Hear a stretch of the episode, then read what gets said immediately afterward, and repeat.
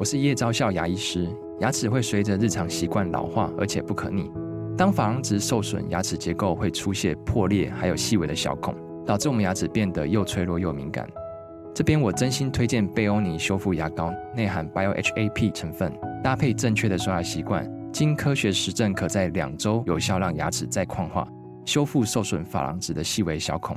相关资讯及购买通路，请参考资讯栏连结。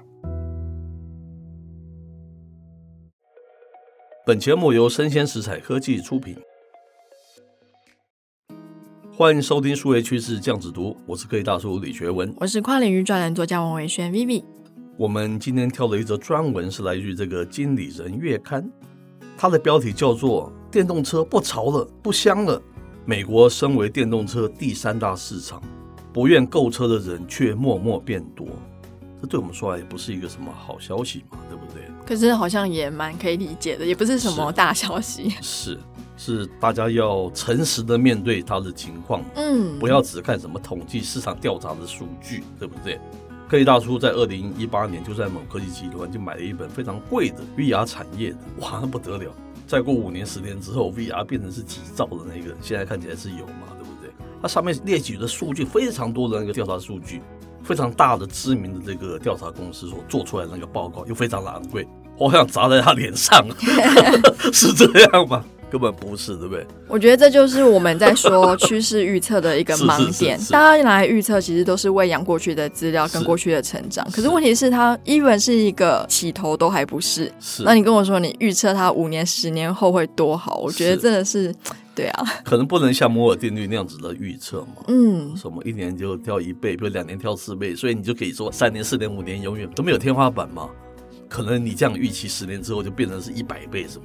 那根本不是这样子啊。是，它到十倍以后就开始就停在那边了，也有可能啊，甚至还会往下掉，是不是？对，这就是说要我这样子的判断能力，否则风险蛮大的。我其实是这样觉得了哈。嗯、开头他说啊，随着全球朝向二零五零近零排碳的目标迈进。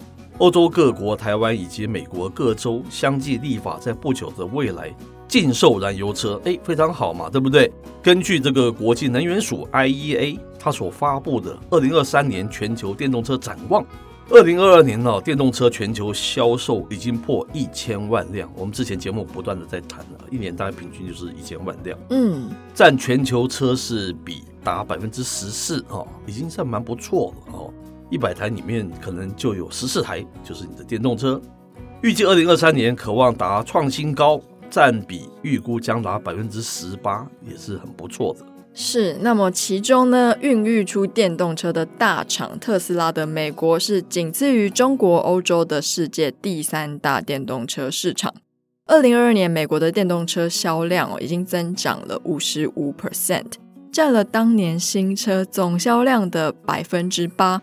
然而，美国知名市调公司，它今年一到三月份的调查却显示喽，表示下一次购车非常不可能选择电动车的美国人变多了哦，占比呢从百分之十七点八增加到百分之二十一，这还蛮多比重的，对不对？嗯，那而从年龄层来看，除了大多数的婴儿潮 （Baby Boom） 哈，就是一九四六年到一九六四年啊。这个科技大叔刚好掉车尾啊，也是婴儿潮的最后一只老鼠了，对不对？是这个婴儿潮与战前一代哈，他们是不考虑电动车之外，有百分之三十三的 Z 世代哈，一九九零年中期到二零一零年出生的人，这些消费者表示，他们不太可能或是非常不可能购买电动车啊，这是一个不好的消息，因为年轻人。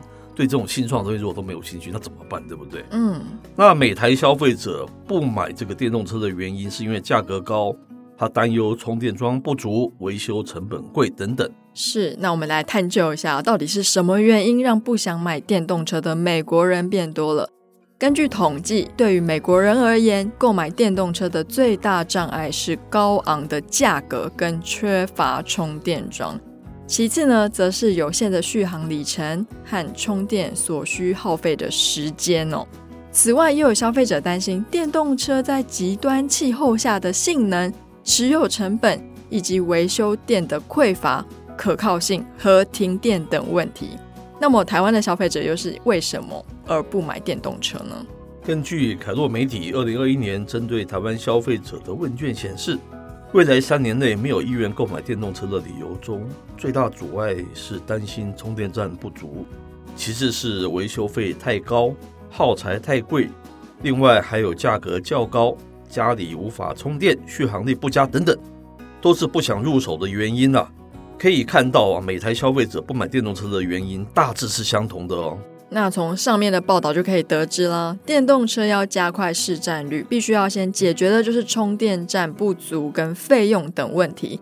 特斯拉它或许是看到消费者的需求，到今年的四月初为止，花费了不到五个月的时间，它建了五千支的超级充电桩，在全球达到四万五千支的里程碑，它可以缓解消费者的充电焦虑。希望可以有机会提升电动车的购买意愿。是，简单来讲，对大叔觉得就一句话了：现在消费者关心整个生态系的那个成不成熟的问题，更大于他要不要去购买这台车子。是，是不是有这样子的一种感觉？可是他更关心嘛，嗯、因为你整个其实我听过太多太多关于电动车的问题了。它不像传统车子这么成熟的那个生态系，无论是维修啊，无论是什么什么资源啊，加油啊，什么什么。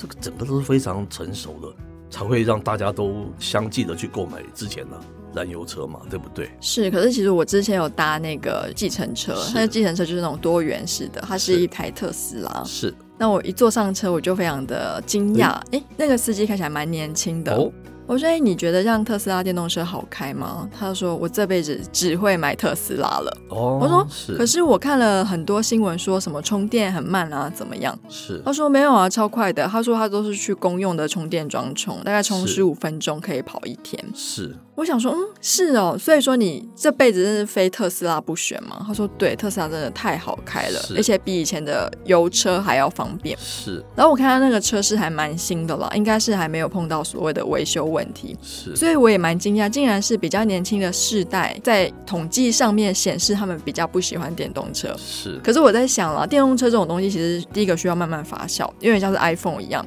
一开始很多人可能慢慢的接受智慧型手机，后来呢，在可能是 iOS 系统跟 Android 系统游移之后，最后选择一个自己喜欢的系统。像我有看到有人贴文说，他这辈子就是不用苹果手机，他只用 Samsung 或是小米。是，那有些人是哦，我用了 iPhone 就回不去了。是，所以我相信，不管是什么品牌或者什么样的价值，就是你还是会有一批死忠的粉丝。是，可是这个粉丝的基数有没有办法支撑整个供应链跟整个市场？这才是业者是需要去考量。是，我觉得特斯拉真的应该请这位司机作为他的代言人了，对不对？对，我跟你说，我一辈子就是用这个东西，它价钱就是三百万、五百万。我照常会用它，是是是，重点是我要下车的时候，我觉得我快要被他说服了。是我可能再多坐个十五分钟，我就会考虑说，哦，那我是不是应该要考虑买电动车？是，是不是应该要买 Tesla？是这个里面有最大的一个差异，我认为我们除了讲生态系之外的感受之外，